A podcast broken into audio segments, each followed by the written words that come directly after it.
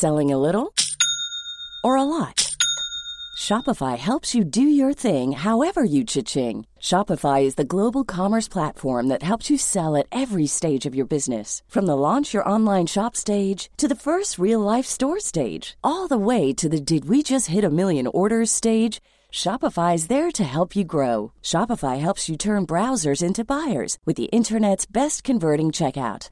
36% better on average compared to other leading commerce platforms because businesses that grow grow with Shopify. Get a $1 per month trial period at shopify.com/work. shopify.com/work.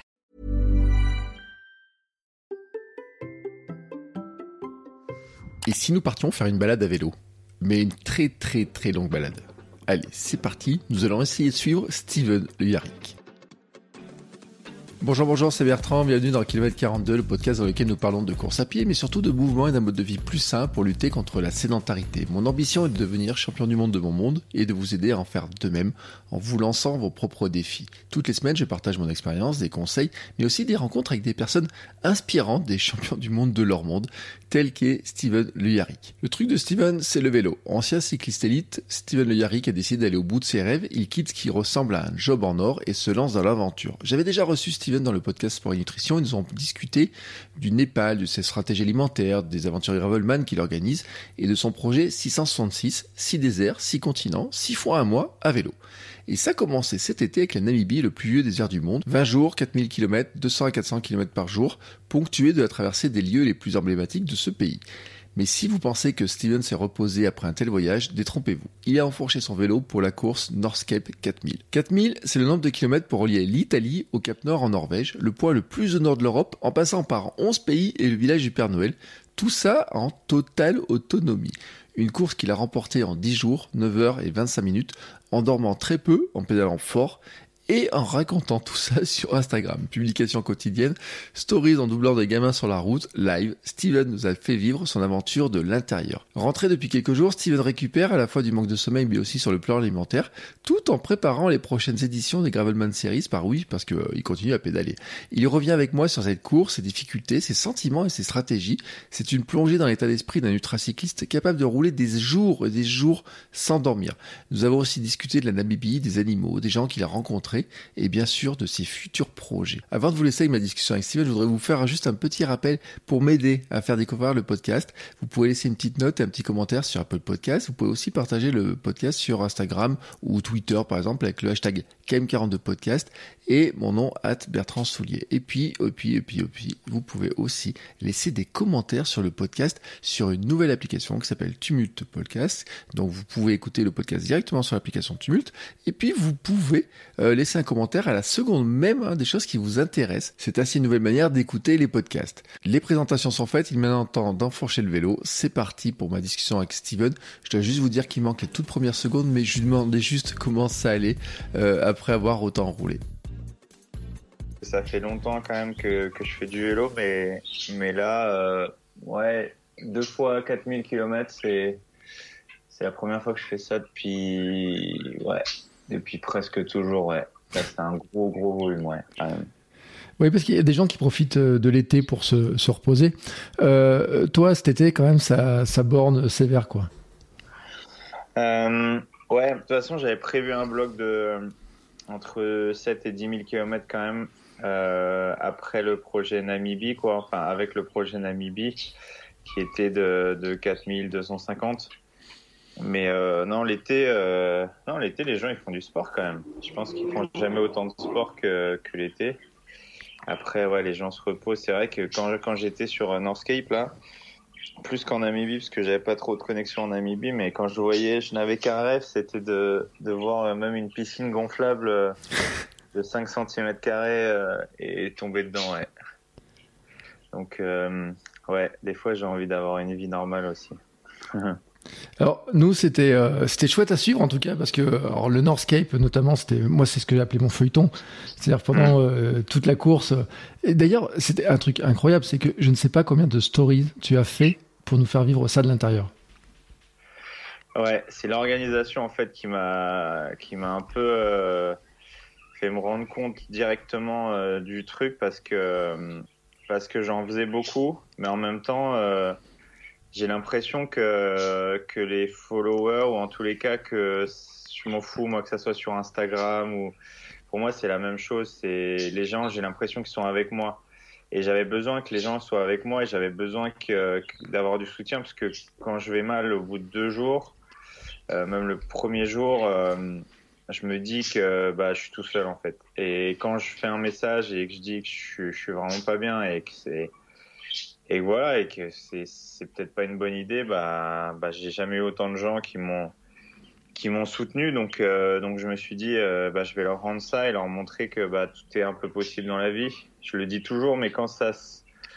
ouais, ça se révèle sur un truc où en plus euh, j'arrive à faire quelque chose de bien, bah ça donne du sens quoi ça donne du sens. Mais ouais, je sais plus combien j'ai dit à l'orga. Je suis monté jusqu'à euh, ouais 100 stories par jour, je crois. Ouais. Mm. Et tout ça sans descendre du vélo, quoi. Ouais, sur le vélo, il y a une fille qui m'a écrit ça. J'ai fait un live d'une heure et elle a dit euh, Bah, moi, tout le reste, je sais pas si ça m'impressionne tellement, mais par contre, euh, je sais pas comment tu fais pour pas faire tomber le portable. Donc, je lui ai dit de faire 400 km, 440 pendant 10 jours et puis après, on discutera. Mais, mais non, mais c'est, ouais, c'est, je sais pas, après, je suis habitué à ça. Après, en même temps, tu vois, euh, j'ai mon petit doigt là, il, il fonctionne plus parce que du coup, j'ai un appui qui est un peu bizarre du côté gauche. Parce que euh, du coup, je stabilise en mettant la main, je sais pas trop où, mais ouais, je suis, je suis habitué à ça, j'aime bien et faire du son, c'est une chose, mais faire de l'image et montrer, en fait, je trouve ça tellement beau de traverser l'Europe comme ça, ou traverser l'Afrique, ou traverser un truc, et de montrer à des gens qui sont parfois jamais sortis de leur région, montrer, euh, tu vois, moi je le montrais parce que j'étais comme un gosse, tu vois, tu es en Slovénie, quoi.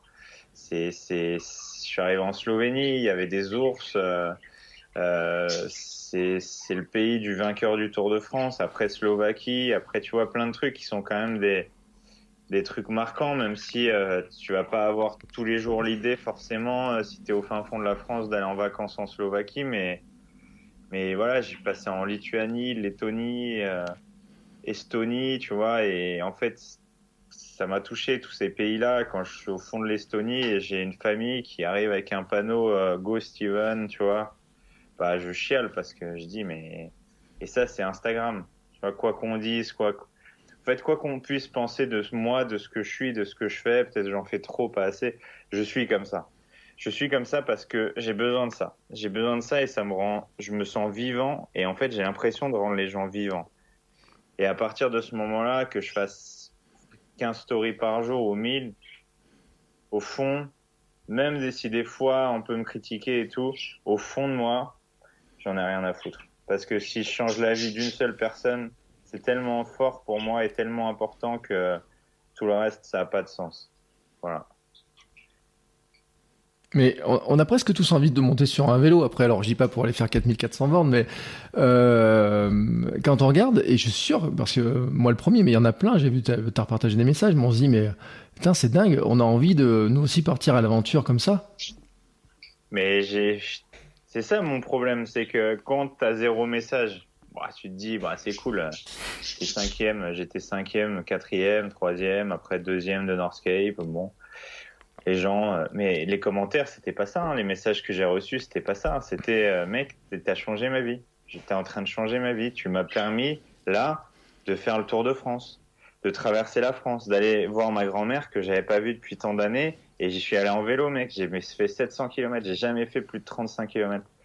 Et, et ça, en fait, c'est juste une ode à la liberté, une ode à faire. Et juste, le vélo, c'est bon pour la santé, c'est bon pour la planète, c'est bon pour la vie. Et c'est bon pour tout parce que tu découvres des régions, des personnes, des paysages. Tu te découvres toi-même. Il n'y a rien qui est mauvais dans le vélo. Le seul truc qui peut être mauvais, c'est que ça peut être dangereux sur la route avec les voitures et voilà quoi. Et après produire un vélo, euh, ça, ça, ça ouais, c'est un peu de CO2 et ça dépend d'où il est importé. Tout le reste, euh, c'est cool quoi. C'est un engin de locomotion qui est quand même assez cool et et ouais, j'étais bouleversé. Je voyais les messages j'étais, je, dis c'est pas possible. À un moment, euh, je dis c'est pas possible. Alors je suis tout petit, hein, tu vois, je suis pas Lady Gaga, Madonna, ce que j'imagine même pas. Et, et elles font que chanter hein, au fond. Mais tu vois, je me dis putain c'est ouf. Avec ce que tu, en fait, avec ce que tu sais faire de mieux, tu vois, comme un Kylian Jornet, comme un, parce qu'il y a des gens qui m'ont, qui m'ont envoyé des messages et qui m'ont dit, cette performance, elle ressemble beaucoup à ce que fait Kylian, mais j'ai dit, mais vous êtes des fous, c'est 4400 km de vélo, et en fait, ouais, c'est beaucoup de kilomètres, c'est beaucoup d'émotions, beaucoup de trucs, mais en fait, je maîtrise quand même tout ça. Et c'était plein de bouleversements. En fait, ce qui s'est passé, c'est qu'il y a eu tellement de bouleversements. C'était comme là une vie en accéléré. C'était un peu euh, les feux de l'amour euh, du vélo, quoi. Et, en fait, je, le rendais drôle. Alors, je, te cache pas et je vous cache pas que euh, l'allemand Martin, là, je pense qu'il m'en veut et il a pas trop bien aimé que je le retrouve dans le cul d'un d'un euh, d'un Vito euh, allongé alors que je, je, faisais la course avec lui depuis cinq jours et je, je, je m'y attendais pas. Et, et ça m'a fait rire. Du coup, j'ai fait euh, Martine à la plage, Martine dans le Vito, Martine euh, coucou petite perruche et ça me faisait rire parce que parce que les gens riaient, parce que et je trouvais ça dingue parce que je me dis putain, je suis en train de vivre un truc de fou Là, il y a un mec, je sais pas comment il fait, il arrive à aller plus vite que moi en dormant 5 heures par jour. Et du coup, euh, du coup, j'ai dit bah je vais le partager. Je suis en train de me faire taper dessus par euh, au début 5 Allemands, après 3 Allemands, après 2, après 1. Et euh, et voilà quoi, c'est non, c'était beau, c'était une belle aventure. Parce qu'il faut le dire, un Northscape, c'est que c'est sans assistance. normalement, le, le Vito, il, il doit pas être dedans quoi. Ah non, c'est sans assistance et, et, le règlement, en fait, le règlement est, est quand même assez, euh, assez cool sur Northscape comparé à la Transcontinental Race ou la Race Cross America ou la Transamerica ou la Great Divide qui sont traversées nord-sud des États-Unis ou, ou est-ouest sans assistance. Et là, en fait, tu n'as pas le droit de d'avoir un d'avoir un, un, logement qui n'est pas commercial, c'est-à-dire tu n'as pas le droit d'avoir un hôtel si tu n'as pas une preuve d'une facture ou d'un restaurant où il n'y a pas une note et tu dois la garder qui justifie que quelqu'un t'a donné un sandwich dans la main. Voilà. Ça doit être que des relations commerciales ou bien tu mmh. dors par terre, comme j'ai fait 99% euh, du temps. Et, et, lui, euh, en fait, ce qui s'est passé, c'est que euh, les gens me disent putain, va voir quand même parce qu'il est ni dans une cabane. Les gens, ils étaient sur Google Earth quand même. Hein. Et il y avait au moins 30 personnes qui m'ont dit euh, il est pas exactement dans une cabane, il est sur un parking, il faut que tu ailles voir. ça se trouve, il est mort. Je dis putain, le gars, il est pas mort, il est, ce mec, c'est un soldat. Putain, je vais le voir. Je vois le vélo posé à côté d'un d'un Vito. Et je gueule, Martine. Ben, tu sais, je me dis, il s'est fait, fait renverser ou voler son vélo ou machin. Il y a sa balise qui est sur son vélo et voilà. Le mec, euh, j'en sais rien, moi, tu sais, je pensais au pire. Et en 15 secondes, je dis, mais, et là, il dit, yes, yes. Et je dis, bah, t'es où? Qu'est-ce que tu fais, mec? Et là, il ouvre, il était à poil dans un duvet.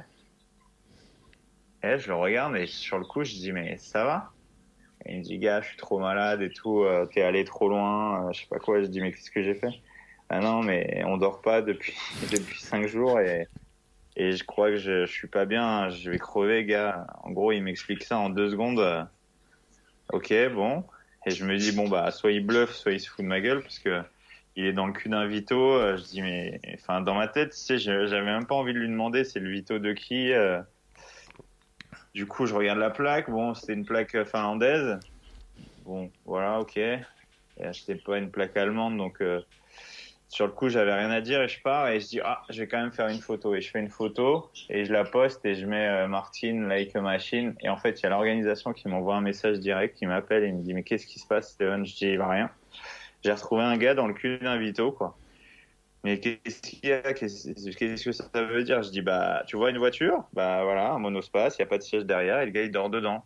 Et moi je dors par terre depuis 5 jours, euh, j'ai dormi 30 minutes, après 45 minutes, après une heure et demie. Après, j'ai pris un hôtel, j'ai dormi deux heures. Je dis, c'est quoi le truc, quoi? Il me dit, bah, on l'appelle. Euh, il l'appelle. Il était déjà sur le vélo, il roulait encore plus vite que moi, de nouveau. Et il était 30 bandes derrière moi. Et je dis, c'est quoi le délire, quoi? Et, et voilà, bon, 45 km après, il s'est mis sur le côté, il a explosé, apparemment. Alors, je sais, je saurais jamais la vérité, ce qui s'est passé. Mais en fait, il y avait pas que ça, il y avait une fois aussi, on devait prendre un ferry, un bateau entre, Helsi entre Riga, entre, entre Tallinn et Helsinki en Estonie et jusqu'à la Finlande et il disparaît. Sa balise elle disparaît juste avant le port et elle réapparaît 60 bornes après quoi. Alors que j'étais sûr que j'étais premier, que j'avais en gros, en gros je pouvais dormir. Voilà. Et j'étais sur la corde depuis 5-6 jours et je dis bon bah c'est bon, euh, ça, le fait quoi. Tout, mon entourage me dit Steven putain c'est cool, faut que tu dormes gars, faut que tu dormes. Il voyait ma tête, euh, j'étais dans le ferry, j'étais, j'ai dormi une heure, j'ai cru que pareil que j'avais dormi deux minutes quoi. Et, et je me dis bon bah je vais à l'hôtel quoi, je vais à l'hôtel. Et au moment où je me réveille, j'avais déjà 20 messages qui me disaient que la balise de Martine était était repérée 60 km plus loin. Donc euh, en gros, euh, voilà quoi. En gros, le temps que je parte et tout ça, il était 90 km, donc 4 heures de vélo, 4 euh, heures quoi devant moi. Et le lendemain, il se passe ça. C'était assez spécial. Et c'était pas la première fois que sa balise disparaissait quoi. ça, ça, te fait quoi dans ce cas-là? C'est que t'as la rage tu, tu te dis quoi là? Ouais, non, mais en fait, le truc de la balise qui, qui réapparaît après Helsinki, je dis, bon, allez, je lui donne le bénéfice du doute. Et après, et après, quand il est dans le cul du Vito, je le prends en photo et, et je comprends pas en fait. Tu vois, comme, euh, je sais pas, situation rocambolesque, mais c'est l'exemple qui m'est venu au début, quoi. C'est comme si tu retrouves un gars euh, qui est en train de faire des trucs avec ta, avec ta copine ou ta femme, et il te regarde, il dit putain mec, je te jure, je comprends pas. Il est devant toi et le mec il te dit je comprends pas, je, je comprends pas ce qui s'est passé quoi. Et tu te dis, mais les mecs, ils se foutent de ma gueule combien de temps comme ça? C'est pas possible. et du coup, je le prends en photo, je poste ça, je me barre. Et après, évidemment, tout le monde tourne ça en Martine. Martine à la plage, Martine euh, a décidé d'acheter le camping, Martine dans le Vito. putain. Et je voyais les créas qui succédaient, je, je pleurais de rire et je dis, putain, Steven, concentre-toi, concentre-toi. Et après, il y a un Français qui a fait son apparition euh, au début à 250 km de moi derrière, et puis après, il s'est rapproché petit à petit. Et là, je dis putain, Steven, euh, ouais, je crois pas qu'il rigole derrière. En fait, il voulait pas juste faire deuxième, je crois qu'il veut gagner. Et, euh, il finit, ouais, il, bah, finit 5 heures derrière moi, donc euh, je sais pas, 120 ou 130 km derrière peut-être. Mais ouais, ça, ça fait bizarre. Ouais, j'avais la rage, mais en même temps, je dis putain, c'est pas possible de tricher comme ça. Il l'a pas fait. Enfin, je peux pas croire que l'humain est capable de ça. Et puis, en fait, voilà. C'est comme ça. Surtout que, euh, enfin, pour replacer le, le contexte hein, de ceux qui n'ont pas trop le Northscape, c'est que vous partiez d'Italie, il faut rallier le, le pôle, là-haut, monter. Euh, stratégie, c'est le premier arrivé à gagner. Ouais, c'est ça, c'est ça. Donc la stratégie, c'est quoi? C'est de rouler le plus et de dormir le moins, quoi. La stratégie, c'est comme dans toute course qui existe au monde, que ça soit euh, de l'UTMB au machin, il y a un départ, il y a une arrivée. C'est de l'ultra endurance. Donc où il n'y a pas d'étape. Et en gros, euh, il y a un départ, une arrivée, et tu gères ce que tu veux, comme une course de Formule 1. Et c'est une course de Formule 1 ou, un UTMB, mais en vélo, sur 4000, sur 4400 et quelques kilomètres. Et c'est toi qui établis ta stratégie en fonction de ça. Et moi, j'ai établi une stratégie de départ qui était, qui est toujours la même pour moi, qui est, tu dors de minuit à 4 heures tous les jours. Il s'avère que le premier jour, je suis malade et, et je comprends pas. Je comprends pas parce que, parce que je me dis, euh, putain, Steven, c'est, pas possible. Tu peux pas, tu peux pas être 25e ou 30e au soir de la première journée. On va faire un truc, quoi. Et le truc, je, je le savais, hein je, décide de manger une soupe après la frontière slovène et normalement il me restait 10 ou 15 bornes, il me restait un col pour rentrer 400 km le premier jour. J'avais dit je fais 400 bornes par jour, voilà, pour essayer en tout cas d'atteindre le record de l'épreuve parce que je pensais que la gagne elle se jouerait à ça. Et, euh, et en fait je passe ce col et elle dit putain il fait, il fait trop froid là-haut, il faut continuer. En plus on m'avait annoncé des ours en Slovénie. Et je continue. Je continue parce que c'était faux plat descendant et je savais pas froid, il faisait pas froid. Dans ces forêts, c'était assez cool. Et je continue, je continue jusqu'à 4 heures du matin. Et en fait, je suis premier. Je suis premier parce qu'il y avait un Allemand qui s'était pas trop arrêté et tout ça. Et je dis, bon, Steven, prends pas de risque. et repose-toi. Et je me repose une heure. Je m'allonge, euh, voilà, je m'allonge par terre, je prends mon bivy, je me mets dedans, ça a pris une seconde. Je me réveille, je rentre mon bivy dans le truc. Lever du soleil, là, je vois Martine justement passer, donc qui était deuxième. Et je prends sa roue, quoi. Et voilà. Et après, jusqu'à l'arrivée, en fait, ça a été ça. Ça a été 45 euh, minutes de sommeil le premier jour, en gros. Deuxième jour, euh, 1h10. Et après, voilà. J'ai dormi au total, je crois, euh, euh entre 10 et 12 heures, quoi. Sur 4400 euh, bornes. Mais bon. J'ai fait deux hôtels euh, où j'ai dormi une heure et demie et trois heures. Parce que je croyais que j'avais dormi une heure. En fait, j'avais dormi trois heures mon réveil a sonné et je dis putain, je dors bien quand même. Tu vois, j'ai bien récupéré pour une heure. Mhm. Et en fait, je regarde mon, truc, il avait sonné dix fois. Mais pas dix fois, une fois. Hein. Dix fois de dix réveils différents. Putain. Ouais, là, je dis oula, là, je suis mort. Et sinon, les, les autres nuits, c'est quoi? C'est que t'as un tout petit, euh, t'as quoi? T'as un petit matelas, un petit duvet, tu trouves un, endroit ah à non, j'ai jamais de matelas. Jamais de matelas parce que je trouve, euh, un, ça me sert à rien. En fait, c'est toujours le coefficient. Euh, c'est ça t'apporte quoi? VS, euh, c'est lourd, ça prend de la place et c'est chiant à, à, monter, démonter quoi. Et du coup, euh, du coup ouais, c'est ça m'a un peu euh, ça m'a un peu euh, saoulé à une, course il y a deux ans, je crois, et dans l'Himalaya aussi une fois. Mais l'Himalaya en fait, ou le Baïkal, ou des ouais, des territoires comme ça, même peut-être sur le Mont Blanc, mais pas sûr. Ou euh, si tu fais l'Auvergne en hiver, évidemment, vaut mieux un matelas. Mais sinon, je pars du principe que le truc, si tu mets déjà plus de 10 minutes à ton matelas, l'enlever, le truc, mettre ton duvet, t'as perdu. Du coup, bah, pas de matelas. Pas de matelas et au moins t'es sur le dur et tu sais que tu vas pas dormir 8 heures, quoi. Pas trop de confort et puis voilà. De toute façon, tu sais que t'as 10 jours, 10 euh, ou 12 jours à tirer et et c'est la guerre, quoi. Tu vois. Donc euh, non, pas de matelas. J'ai pris par contre duvet et bivy. Celui qui fait deuxième, il avait une couverture de survie hein, pour information. D'accord. Rien d'autre. que, que, la couverture de survie. Il avait une doudoune. Et moi, j'avais doudoune, j'avais deux pantalons de pluie au cas où que je n'ai. Ah si, je l'ai mis à la fin le pantalon de pluie. C'est vrai, les trois derniers jours.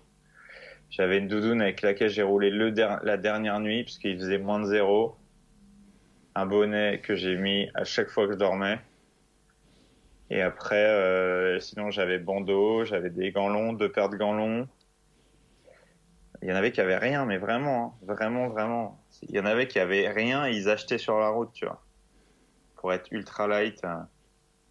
Mon vélo, il pesait 8 euh, kilos de plus que le deuxième, je pense, tu vois. C'est énorme. C'est comme un sac UTMB entre un mec qui, a un sac de 3,5 kg et un sac de 26 kg. Quoi. Mm. Et euh, il y avait une question que je m'étais posée, mais tu y as répondu à la fin. Mais pour ceux qui l'ont pas vu, c'était l'histoire des, euh, des, euh, des, pneus. Parce que sur le coup, on se dit, mais il doit y avoir des crevaisons, comment on gère les chambres à air, etc. Et en fait, tu l'as expliqué. C'est que tu as eu quand même un problème sur tes roues là. Ouais, j'ai eu un problème parce que parce que j'ai mon vélo, pour la petite histoire, en revenant de la Namibie, est exposé par mon sponsor sur un salon. Et ça fait partie de mon travail, ça fait partie de mes activités, de voilà, de représenter les marques. Euh. Et puis surtout, je trouvais ça cool que les gens voient le vélo qui était en Namibie avec moi. Et voilà, donc ils ont exposé le vélo. Et à l'avant-veille de partir, euh, bah, je décide de, de, monter les pneus dessus. Je les monte, je fais 50 bornes avec, c'était des tubeless. Euh, tout ce qui est plus classique. Bon, c'était des prototypes quand même. Et, ils sont testés, surtestés évidemment ces trucs-là. Mais au départ, il fait au sol, je pense, au départ 30 degrés. Et au bout de 5 heures, il fait, je pense qu'il fait 45-50 degrés au sol. Ce qui normalement change pas la structure des pneus.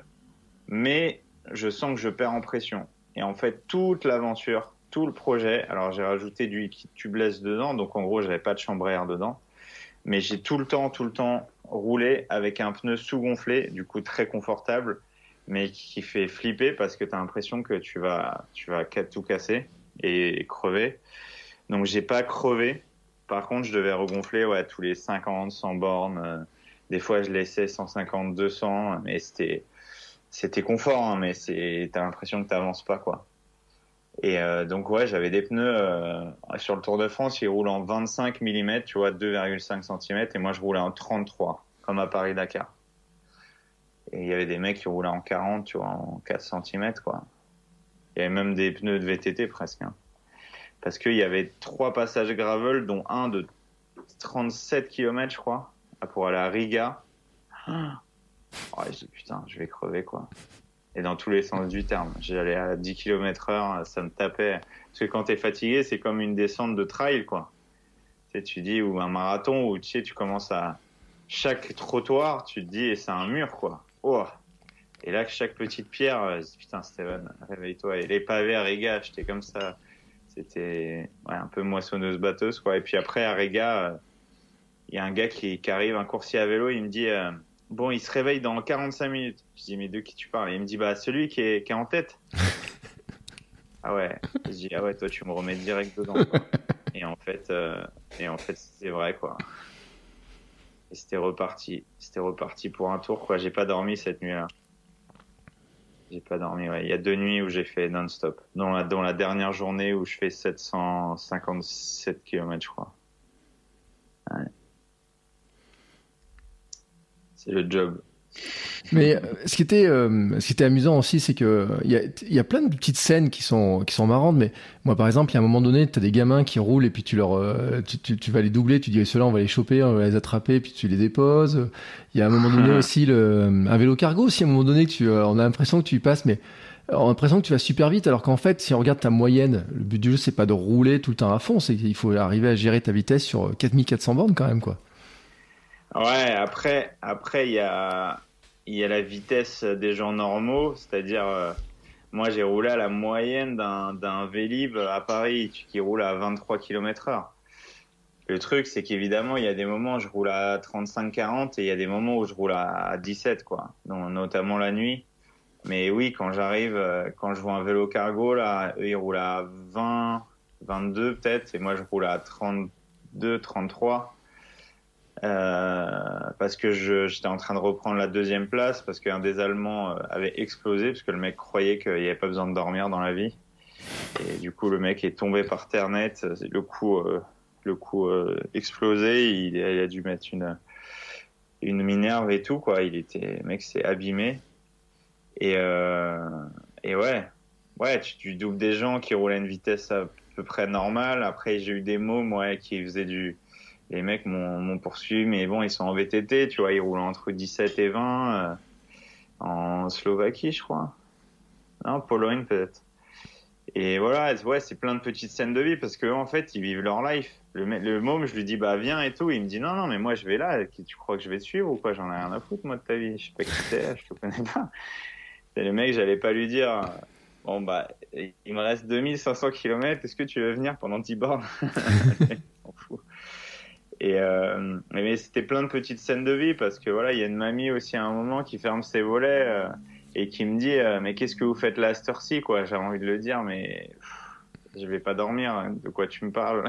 Mais mais en gros, euh, elle était en train de me dire ça et puis et puis qu'il allait pleuvoir quoi. Elle regardait montrer le ciel comme ça et elle me parle en polonais et, et je dis ouais. mais en fait et évidemment, j'ai reçu des gouttes sur le bout du nez 5 km après, mais tu vois des scènes de vie, quoi. Tu vois des gens partout, tu vois des, tu vis mille trucs. C'est la vie en accéléré, quoi. La vie euh, hyper intense.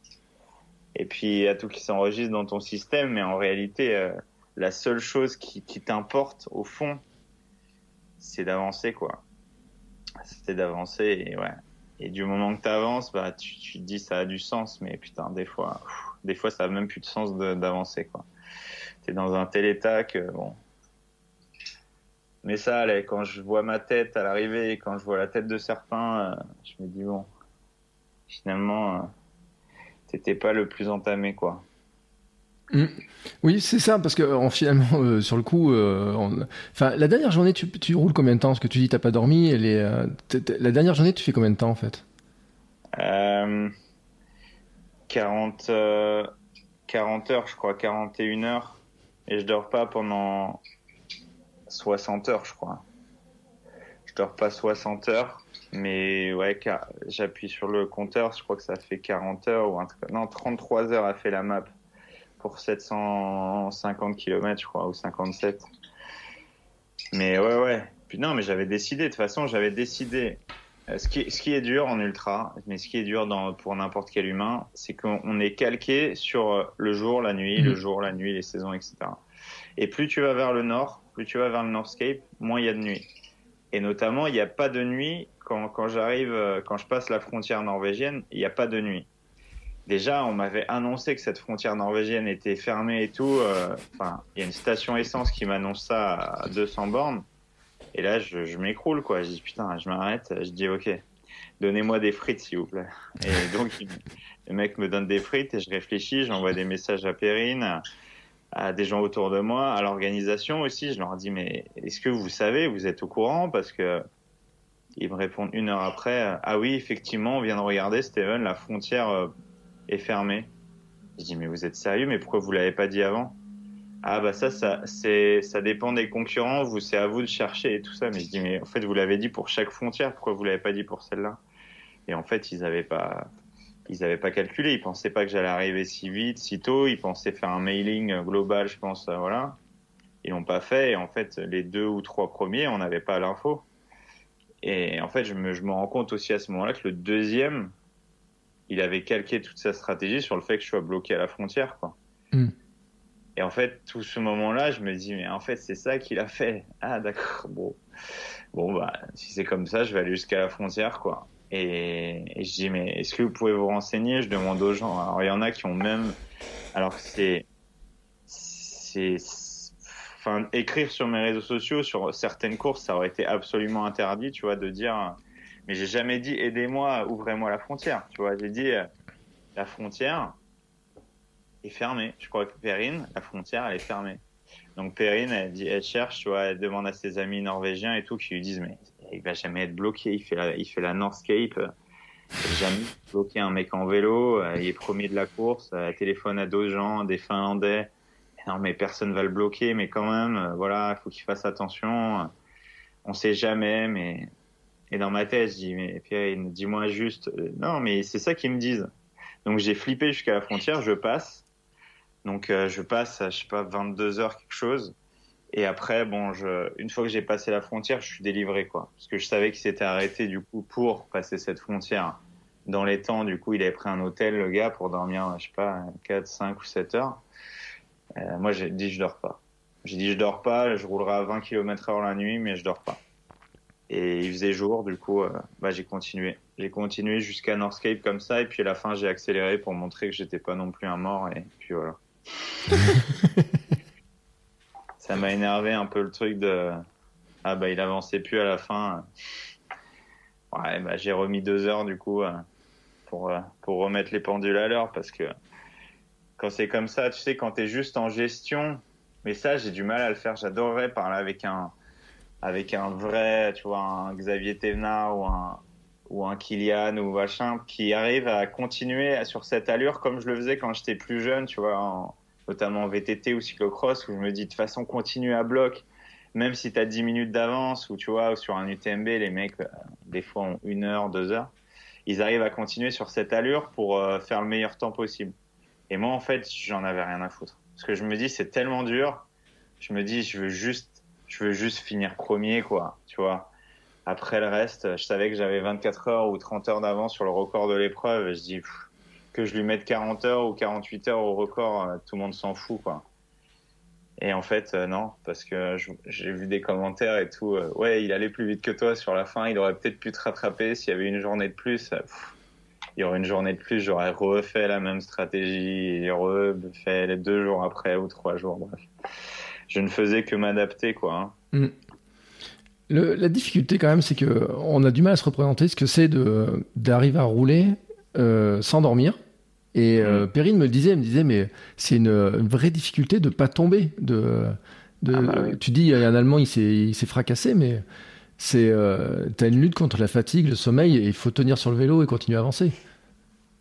Ouais, faut tenir sur le vélo, faut encore être lucide, faut pas te retrouver. Euh, l'année dernière, je gagne une course qui s'appelle la Born to Ride. J'ai gagné la route du diable, donc ça faisait 736 km et je mets 31 heures. Euh, il y avait 16 000 de D+. Et après, juste après, je gagne la bande to ride, 1200 km, 51 heures. Et là, je me suis endormi. Et je me suis endormi aussi à Biking Manoman, dans une descente, en fait. Et je m'endors et j'étais avec un Suisse. Et il me dit, mais mec, euh, t'es à gauche de la route. Je dis, bah, dis-moi, dis-moi. Non, mais t'es à gauche de la route, mais à gauche de la route de gauche. Il me dit, mec, t'es en face des voitures. Et je le regarde, je suis, oh putain. Et en fait, ça faisait trois fois que j'étais dans sa roue. Et sa lumière clignotante, en fait, ça m'avait hypnotisé, tu mm. vois. Et ça faisait trois fois que je tombais. Tu vois, je glissais sur le côté comme ça, je lui disais rien, il entendait juste des bruits de gravillon. Et en fait, normalement, quand je touche trois fois les gravillons, bah, je dors cinq minutes. Tu vois, je m'allonge sur le côté, je dors cinq minutes. Parce que euh, c'est trop, quoi. Et, euh, et là, j'ai dit, euh, je continue, mec, on est ensemble. Il me dit, non, non, il faut qu'on dorme. Et à un moment, il craque complet. Il me dit, euh, mec, je suis dans le même état que toi, on s'arrête, on dort 5 minutes. Et en fait, on a dormi 15 minutes. Et après, on a monté la bosse, la, enfin, le dernier col, parce que ça faisait 20 bornes, je crois. Et, euh, et on a monté à 2 à l'heure. On passait de 17 km heure à 2 km heure. On se faisait des sprints, on rigolait, on avait des espèces d'hallucinations. Mais moi, j'avais, des allus graves, quoi. J'avais des allus euh, où je croyais qu'il y avait un train à grande vitesse, un espèce de train fantôme en face de moi. Et en fait, c'était juste une ligne droite qui faisait 10 bornes. Et il y avait une voiture avec des phares, mais tellement loin, tu vois, je genre à 5 km. Et je voyais un train fantôme. Je voyais les, les plantes se, se solidifier sur les côtés, tu vois. Tu vois, qui deviennent euh, cristaux ou tu vois, mais n'importe quoi. C'était n'importe quoi. Mais avec Perrine, Perrine, elle a des trucs comme ça, ouais. Perrine m'a fait des trucs quand on a fait le GR j'ai arrivé ensemble assez vite. Et l'UTMB en pareil en autonomie quoi. Pas pas dans la course mais en roco l'année dernière il y a un an exactement. Putain n'importe quoi quoi. Elle voyait des bâtons passer euh, elle disait je vais passer le balai avec elle avait son, son bâton de trail et et elle me dit euh, ah je vais nettoyer. Et elle était avec son son son bâton quoi. Et je la regarde je, je dis mais t'as un problème non? Pourquoi? J'ai pas le droit de passer le balai. Je dis, waouh. je suis obligé de rigoler, tu vois.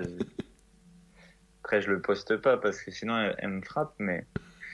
Mais. Ouais, ouais. Là, en ultra, je suis.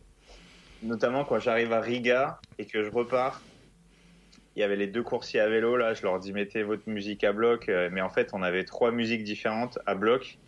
Et je dis, il faut juste un truc qui m'éclaire. Et des fois, je mets ma lampe euh, je mets une lampe sur mon guidon qui est en face de moi et je la mets sur mon visage pour euh, rester éveillé. Et en fait, Martine repart, il me double, mais genre comme si on se croisait quoi. Il fait comme s'il me voyait pas, tu vois, alors qu'il savait très bien que c'était moi. Il me dit mais qu'est-ce que tu fais là? Je dis bah je suis là, mais il me dit mais tu dors pas? Je dis non, je dors pas.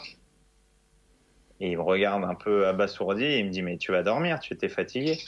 Je dis non non, je suis pas fatigué. Il se retourne, il continue à rouler mes yeux ils clignotaient comme ça.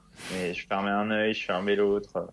Et je résistais et ça a duré 100, 150 bornes comme ça. Et au bout de 150 bornes, il en avait marre. Il me regarde et il me dit, un mec, qu'est-ce qu'on fait? On reste ensemble? En fait, il voulait me faire. C'est là aussi où je doute de lui, c'est qu'il me fait comprendre qu'il a envie d'être tout seul, quoi.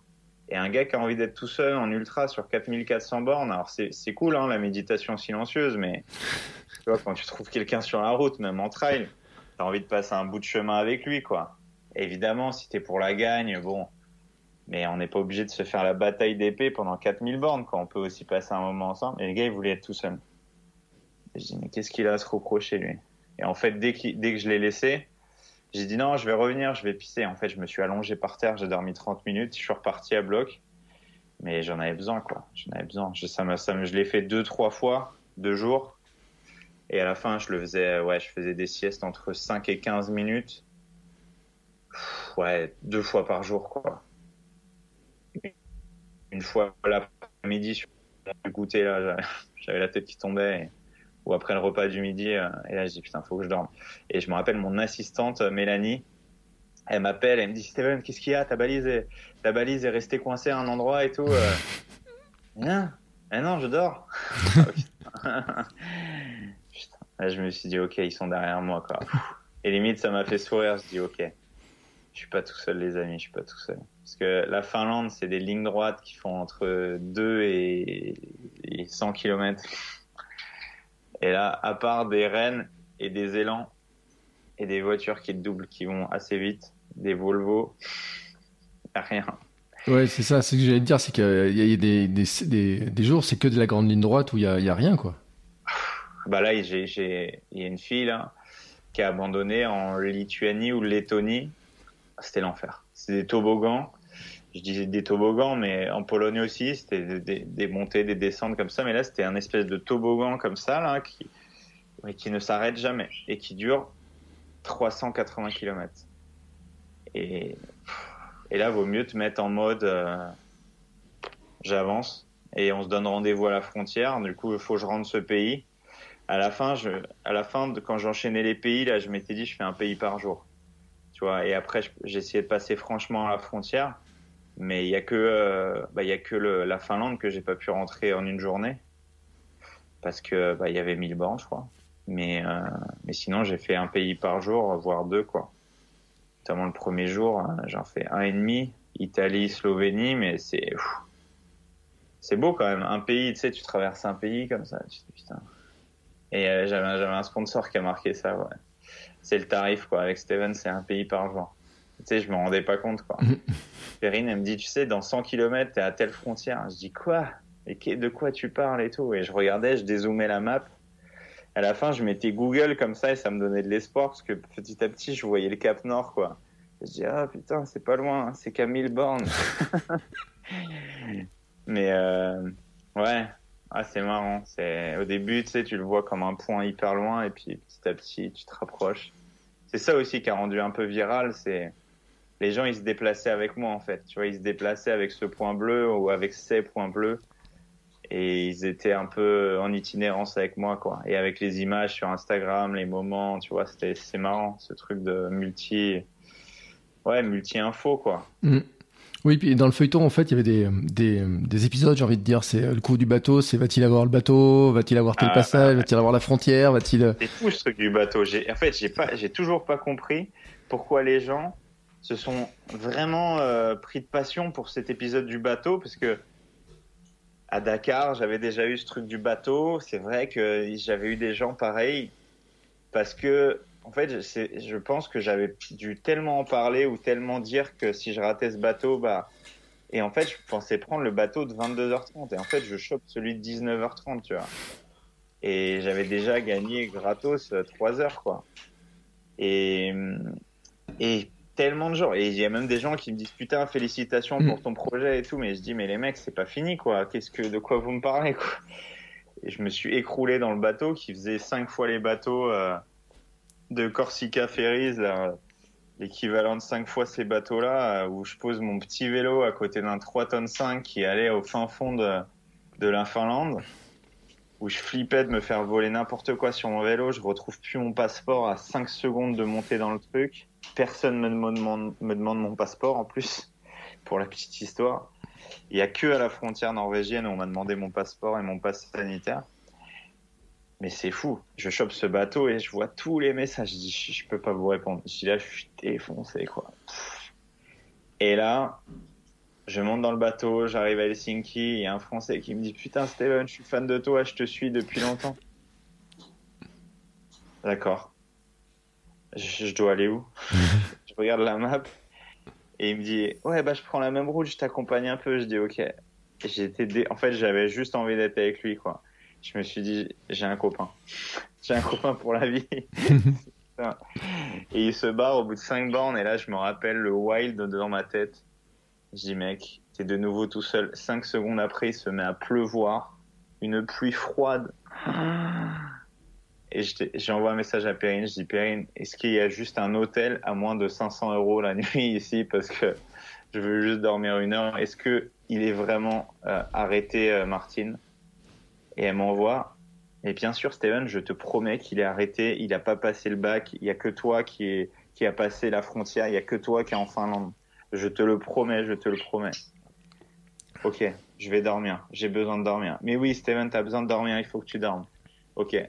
Parce que tu sais, j'étais plus conscient, quoi. Je savais plus s'il fallait que je dorme, s'il fallait que je continue. J'envoie même un truc à Sofiane Seili, je sais pas si tu vois qui c'est, mais c'est the mec de l'ultra endurance en vélo qui a gagné tous les tous les monuments sauf un qui veut absolument gagner. Là, il va gagner, je pense, la Silk Road. Enfin, je m'avance un peu, mais c'est le départ là maintenant.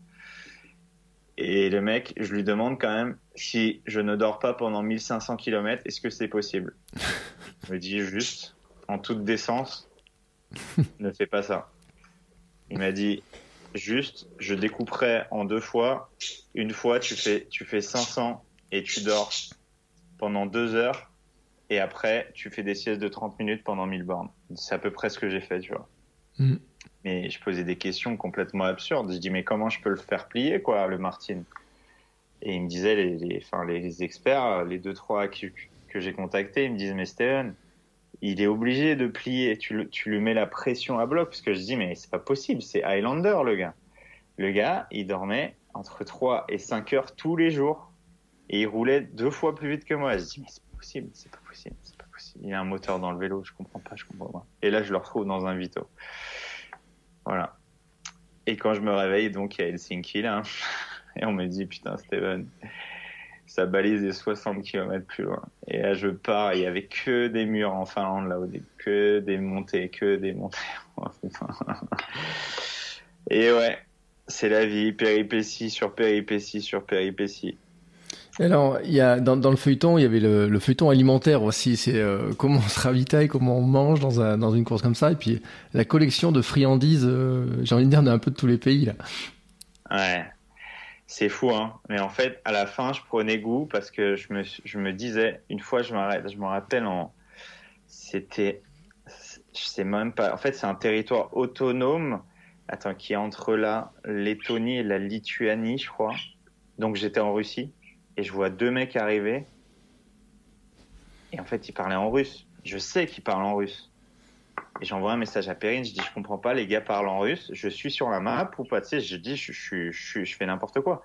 Je suis à côté de mes pompes, elle me dit Steven, c'est un territoire autonome russe qui fait, ça va durer 200 bornes, mais les gens parlent russe.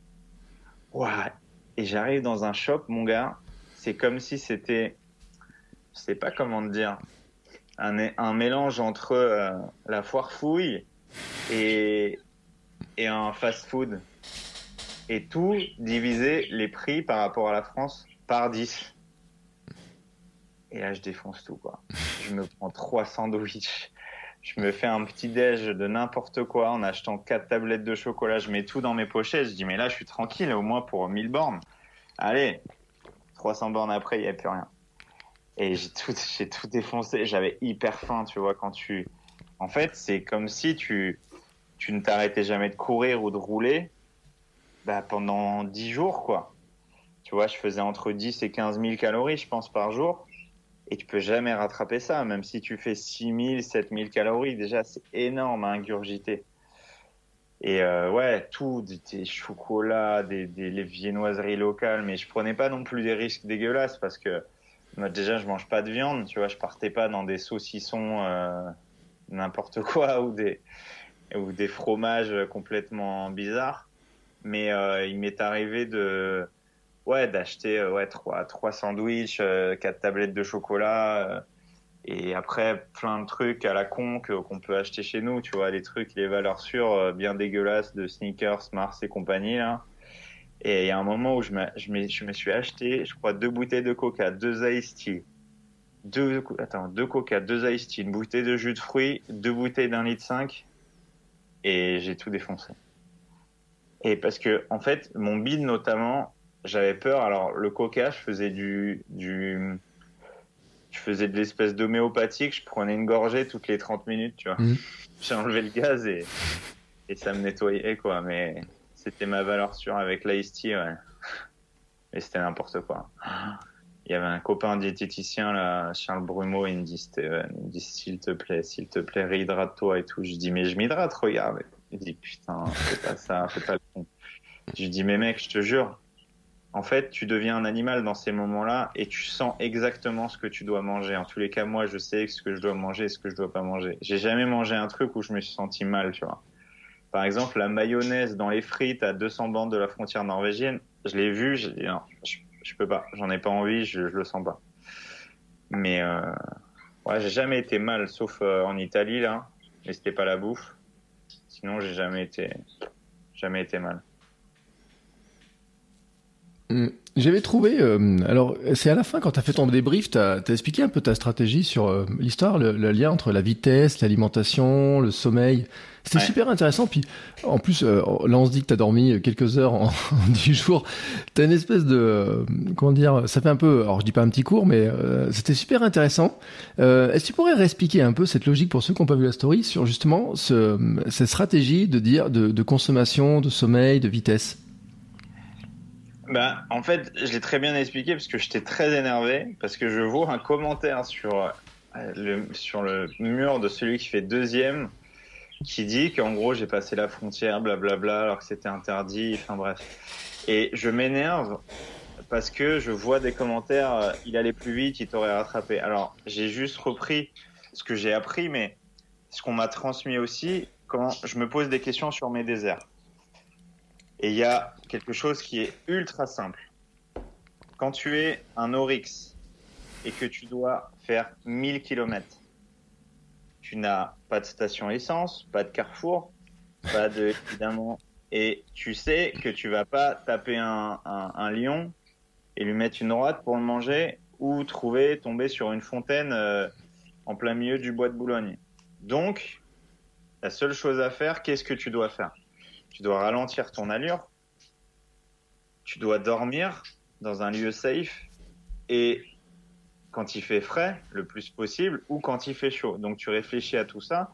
Et quand tu as ces paramètres de chaleur, de distance, etc., moi je suis parti de ce principe-là. Et à partir de là, je me dis, Steven, à quelle vitesse tu peux euh, consommer le moins d'énergie tout en avançant quand même? En gros, si j'allais à 5 km heure, ça n'a aucun sens.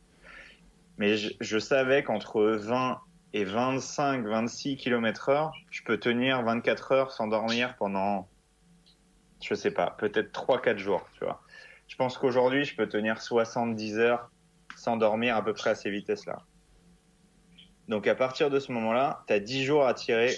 Donc je ralentissais mon allure, notamment la nuit, parce que je savais que les mecs, ils dormaient je consommais moins d'énergie, mais j'avais besoin de manger. Du coup, je mangeais ce que j'avais jusqu'au lever du soleil. Tu consommes moins.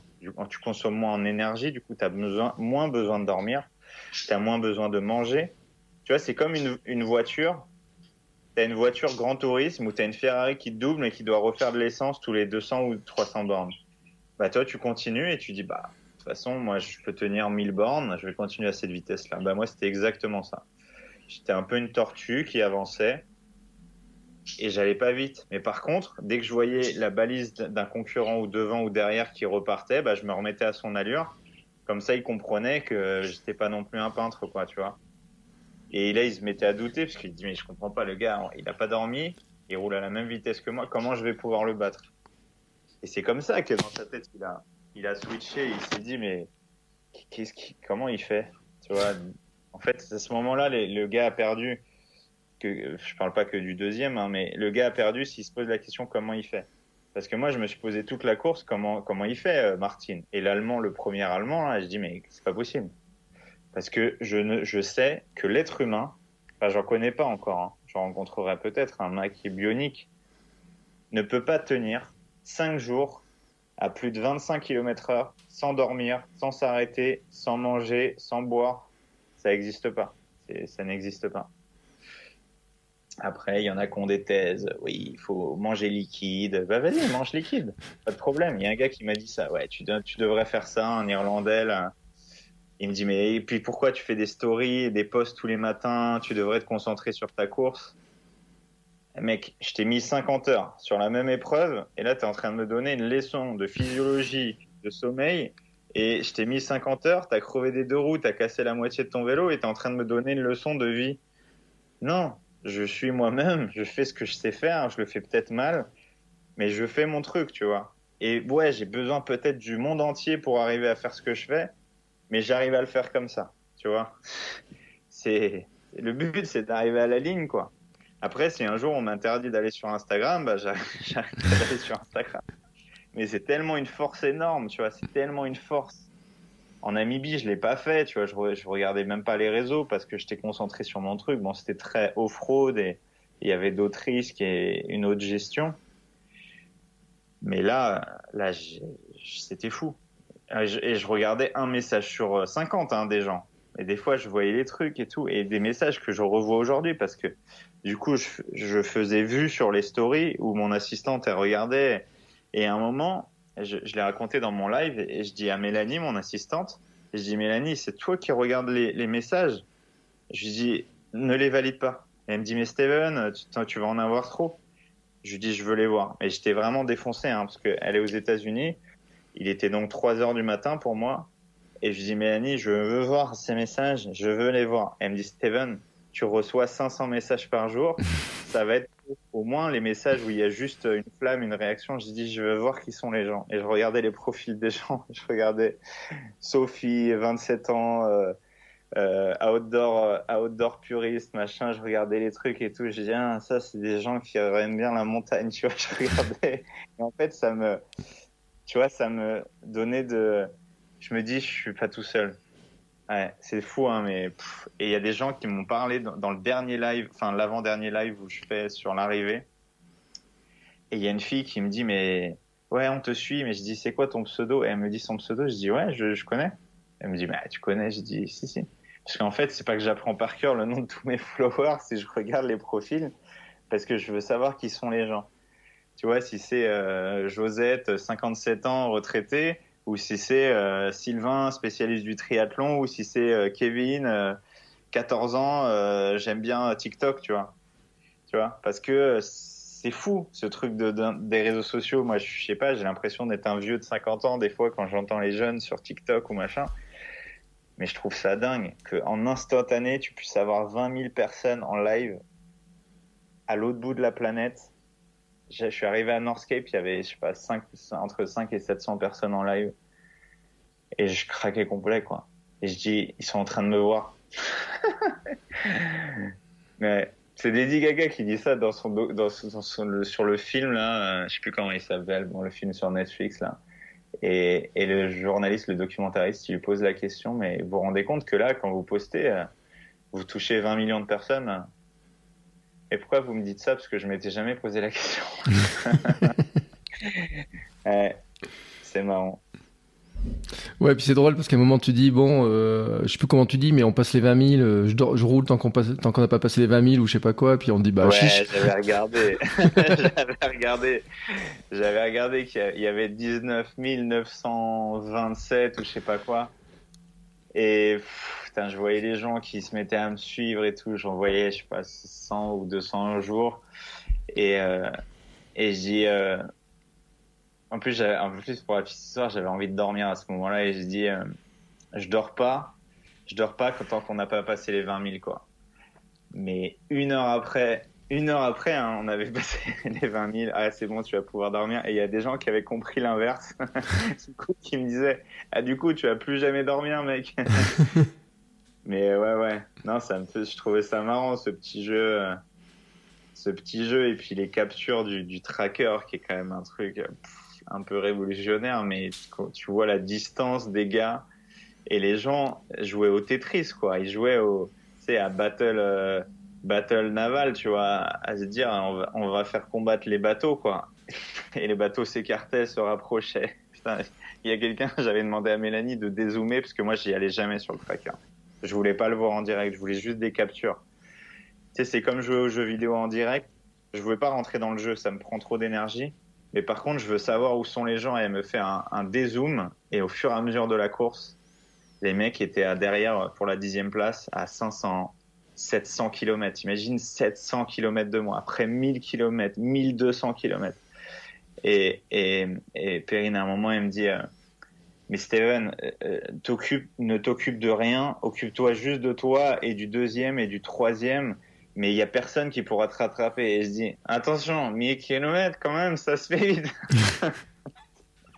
J'avais des trucs à la con dans la tête. Je dis, t'imagines, je suis fatigué, je suis obligé de dormir pendant, ça fait trois jours de vélo, tu vois. t'imagines, je dors trois jours, putain. Ouais. C'est marrant. C'est, ah, mais c'est des bons souvenirs. C'est si près, mais si loin à la fois. Mm. Et puis, euh, t'es quand même passé au village du Père Noël? Bon, il était pas là, hein Ouais, ah bah, encore, hein, je vais parler de Perrine, mais il y a un an ou deux ans, il y a deux ans, Perrine m'envoie un message à, comme d'habitude, toujours des idées farfelues. Elle me dit Steven, euh, euh, je fais la Rovaniemi. Rovaniemi, elle s'était inscrite sur le 500 ou le 300, qui est une course à pied ou en fat bike d'ultra endurance en autonomie totale avec une balise de sécurité, une poulka, donc une luge que tu dois traîner avec tout ton matos et qui, fait 500 bornes. Et elle me dit voilà, je fais ça et, après on part sur le lac Baïkal. Non, soit, soit je fais ça, ou soit on va au lac Baïkal ensemble. Et je lui dis, mais fais ça. Je dis, moi, pour l'instant, je vais nulle part, on va pas sur le lac Baïkal. Et pour la petite histoire, c'était juste avant le confinement, le premier confinement de l'an passé. Elle fait son truc, et elle m'envoie des photos, Rovaniemi, village du Père Noël, et je dis, un jour, je reviendrai là. Je vois, l'été dernier, la trace de Northscape 4000 qui passe à Rovaniemi, c'était le dernier CP, donc dernier checkpoint. Et je dis putain c'est ouf, il faut que je, il faut que j'y aille une fois dans ma vie. Donc on a traversé le lac Baïkal et je suis arrivé à Rovaniemi, euh, pluie battante, euh, voilà. Et là j'étais explosé. Je dors d'ailleurs, je prends un hôtel, je dors euh, 1h45. C'était n'importe quoi parce que j'ai perdu trop de temps à bouffer, à machin. Bref, c'est les moments où tu es fatigué, où tu fais toutes les erreurs qui existent. En fait, tu perds 4 heures pour dormir une heure et demie, quoi. Et je repars, pareil, pluie battante. Et je perdais du temps, j'avançais pas. Et du coup, le village du Père Noël, il est pas Rovaniemi même, il, a, il est à, bah, à, ce, à, ce, village, quoi. Et tu montes, quoi, Santa Claus, machin truc. Et là, j'arrive, oh putain. Et là, j'étais tout seul. j'étais tout seul, il était 3 heures du matin. Évidemment, il n'y avait pas le Père Noël, rien. Et tous les autres, enfin, tous les autres derrière ont pris le temps de, de voir le Père Noël, de discuter avec lui, de prendre des photos. Euh, et derrière, je dis putain, je suis jaloux, les gars, ils vivent leur meilleure vie, quoi. Du coup, Martine et son pote, là, les deux Allemands, là, ils ont vu le Père Noël, ils ont pris des selfies avec le Père Noël, quoi. Ah, nous, on n'a rien vu. Hein. Un et deux, là, on n'a rien vu du tout, quoi. On a foncé. D'ailleurs, je sais même pas où.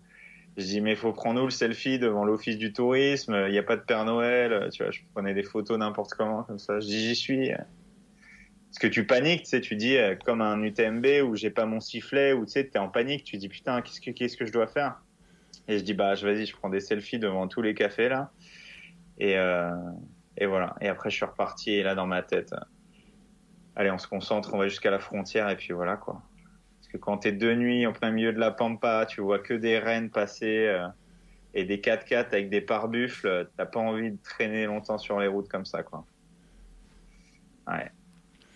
Il euh, y a une question que j'ai, euh, mais en fait j'ai pas trop. Il y a un moment donné j'ai j'ai pas vu. Est-ce que tu as vu des baleines finalement à l'arrivée? Parce que quand tu arrives vers l'arrivée, tu dis euh, normalement il y a des baleines, mais est-ce que tu en vois finalement? Non, mais en fait Northscape, cet endroit-là, là, tout, tout cet endroit, toute cette baie hein, que tu longes, elle est tellement belle.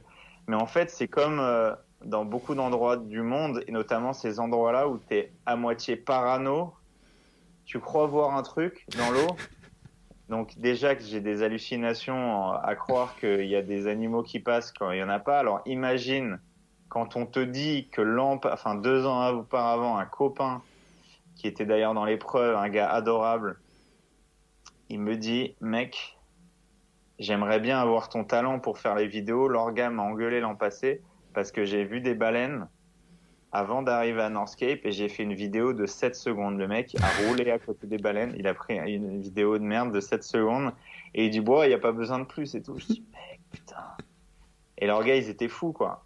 Et dans ma tête, je pensais qu'à ça, mais je ne pensais qu'à ça aussi parce que je me dis il faut que je pense à un truc cool. C'est tellement dur en fait, de la frontière à l'arrivée. Je crois qu'il y a 5000 mètres de dénivelé positif, tu vois, sur 200 bornes ce qui est pas énorme, mais qui est, ce qui est quand même costaud, tu vois. C'est une étape du tour et demi, euh, après 4000 bornes, euh, t'as pas envie, quoi. Et je cherchais, mais non, je crois pas. je crois pas que j'ai vu de baleine. Mais euh, c'est ouf. Quand t'es là sur ces... T'as l'impression que tu montes... Ouais, t'as l'impression que t'es dans le Pays Basque et que t'es sur... T'es en train de monter... Comment ça s'appelle, là? Toute la côte autour de Biarritz, là ah, l'enfer, que des murs de 300, 400 mètres de D+, mais ça dure. Et t'as deux tunnels, trois tunnels submarins t'en as un de 3, un, ouais, 3,4, un de 2,8, donc 2,8 km où t'as pas de lumière, rien, et t'as des voitures par buffle et des 3 tonnes 5. Hein. Et un de 7 bornes, 6 bornes 6, 6 bornes 6 exactement. T'as 3 km à 9% de descente. Tu descends à, je sais plus combien tu descends, moins 500 mètres sous, sous la mer. Hein. En bas, il fait moins 5 degrés et là tu remontes. Et le, ce gars-là, il m'avait dit, euh, Steven, moi je suis monté à pied. Ah non mais moi je descends jamais de vélo. Je lui ai dit mais jamais de la vie je descends de mon vélo. Je dis c'est tellement dur de pousser un vélo. Je dis mais moi jamais, jamais, jamais. Et donc évidemment je suis monté à vélo, je suis monté au sprint parce que j'ai dit euh, faut que je me batte. Et surtout t'as la frousse parce que tu dis t'imagines t'as un, t'as un poids lourd qui arrive, le gars il freine pas quoi. Mm. Tu dis là je vais pas rester tanké là, je fonce. Et ça fait flipper parce que t'as le bruit comme dans le tunnel du Mont Blanc ou tous les tunnels euh, sous la terre en fait où t'as la résonance, mais t'as des ventilos qui font 4 mètres sur 4, qui font vont, vont, vont, vont, vont, et ça, ça t'abrutit. Et je me suis dit, putain, faut que je sorte de là, faut que je sorte de là. Et puis après, tout est beau, quoi. Tout est, pff. plus tu vas vers le nord, vers l'arrivée, donc, et plus c'est beau. Et euh, alors après t'arrives et alors moi il y a une scène qui a fait rigoler parce que tout le monde euh, disait, euh, alors je pense que les ordinateurs t'attendent etc. Et tout le monde disait donnez-lui à manger. Où est le buffet Où est etc. Euh, en, fait on dirait que, enfin je sais pas comment ça se passe l'arrivée parce que finalement il y a, y a du monde qui t'attend. Ben, en fait, tu sais, moi, j'ai toujours au fond de moi une espèce d'espérance depuis ce qui s'est passé à Paris-Dakar où euh, mon documentaire sur, ma route entre Paris et Dakar, là, de 30 minutes, est toujours sur mon YouTube. Mais à Dakar, j'ai 100 personnes qui m'accueillent. C'était une fête incroyable. Le lendemain de la réélection du, du président. Et j'ai toujours dans la tête ce truc de euh, il va y avoir une surprise. Il va y avoir une surprise parce que ça me donne de l'énergie. Mais au fond de moi, je me dis, et, même l'organisation, à, trois jours de l'arrivée, je leur demande, et comme je te le dis là, hein, vraiment, je leur écris, je leur fais un vocal comme ça. Euh, Salut les amis, je pense arriver tel jour à telle heure, donc du coup je leur dis dans deux jours, ils étaient dingues, donc 24 heures avant que j'arrive. hein. Euh, mais j'ai mis trois jours finalement, et je leur dis moi je serai là à telle heure, à telle heure. Est-ce que, est-ce que vous serez là? Est-ce qu'il y aura quand même quelqu'un à l'arrivée? Je leur dis ça. hein. Ce qui est assez ouf quand tu vois, quand on parle de l'UTMB, de, même euh, bah, le Tour de France, mais d'autres trucs, euh, même en vélo ou en, Ironman, quoi. Et j'arrive à 2 km 5 de l'arrivée, il y a la voiture média. Il m'avait déjà envoyé 3 4 messages dans la journée, dans la nuit. Steven, laisse-nous, en gros, ils me disent, laisse-nous dormir un peu parce qu'on va crever. Les gars continuent comme ça sans dormir. Essaie de pas arriver avant midi demain. Je dis non, non, je serai là à 17h. Et je suis arrivé à 17h12, je crois. Et, et c'était ouf. Parce que t'arrives et t'as l'organisateur, t'as son, son, son adjoint, le photographe, le movie maker, donc il te serre pas la main parce qu'ils ont une caméra à la main. Et c'est tout. et t'as fait 4400 km. En fait, c'est pour ça que j'ai fait ce live aussi parce que je dis, pas pour montrer ça aux gens, mais pour je suis avec vous quoi et vous êtes avec moi et, et j'ai besoin parce que j'ai tellement vécu un truc fort je pouvais pas ne pas ne pas avoir ces tous ces gens autour de moi toute cette communauté avec moi tu vois je sais pas la vidéo de l'arrivée elle doit avoir 8000 ou 9000 vues là c'était ouf toute cette aventure elle était tellement dingue tellement tellement dingue je dis je peux pas être tout seul à l'arrivée avec avec des gars qui font juste leur travail parce que c'est leur taf. Hein. Ils gagnent de l'argent avec ça et tout. Ils, ils sont passionnés. Ils adorent ça. C'est des Italiens, comme le français peut l'être. Il y a des failles, il y a des erreurs, il y a des incertitudes, il y a des conneries, mais ils ont fait leur taf, tu vois. Mais ils me payent pas un café à l'arrivée. Ils me payent pas un café à l'arrivée en me disant, en plus, en fait, c'est ça qui a choqué les gens. Steven, euh, tu- en- il me dit en anglais, mec, tu peux prendre ce que tu veux. euh, maintenant, tout est possible, quoi. Et je regarde la caméra comme ça et je dis, ah, quand même. hein. Et je dis, j'y crois pas trop, mais quand même, parce que je sais comment ça se passe. là, il y a, un mec qui, tout à l'heure, j'ai posté sur mes réseaux sociaux que j'offrais des musettes sur Gravelman, mm. chez les trucs que j'organise là. Des musettes et j'offre une casquette à chaque engagé. Bon, plus des, des pins, enfin bref, des, il va y avoir des décapsuleurs. Je veux juste que les gens aient un souvenir de ça mm. et dire putain, pas je fais ça pour ça, tu vois. Pas comme un maillot de finisher forcément machin, mais j'ai ça comme souvenir. Et là, j'arrive à la caisse et je me dis il va arriver, il va payer. Et là, je casque. Et là, toute ma communauté dit putain, mais mec, c'est incroyable, t'as pas le droit, t'as pas le droit de payer comme ça, putain, il y a personne, vraiment.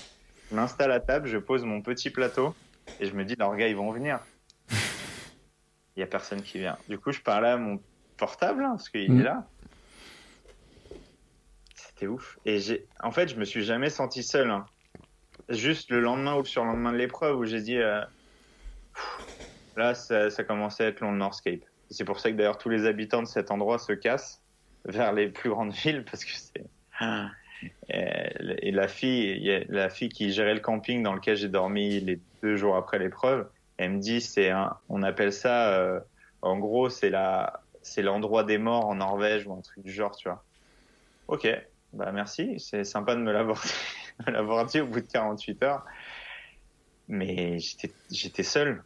Et après, je vais les voir euh, pour discuter avec eux. Et après, on a rigolé et tout. Mais eux, ils continuaient leur life, tu vois. Ils continuaient à créer du contenu, à faire, à monter la vidéo. Leur seul truc, c'était qu'on aille euh, au globe là pour euh, prendre une vidéo, prendre un footage, un plan drone, une photo. Après, une, une ITV de moi pour dire voilà le vainqueur, c'est quoi tes impressions, qu'est-ce que tu as ressenti, pourquoi tu as fait Northscape ils continuaient leur travail, ils continuaient leur vie. Ils n'étaient pas copains-copains avec euh, Steven qui a, qui a, fait l'épreuve. Et moi, ce que j'aime, en fait, j'adore ce copain-copain. Mm.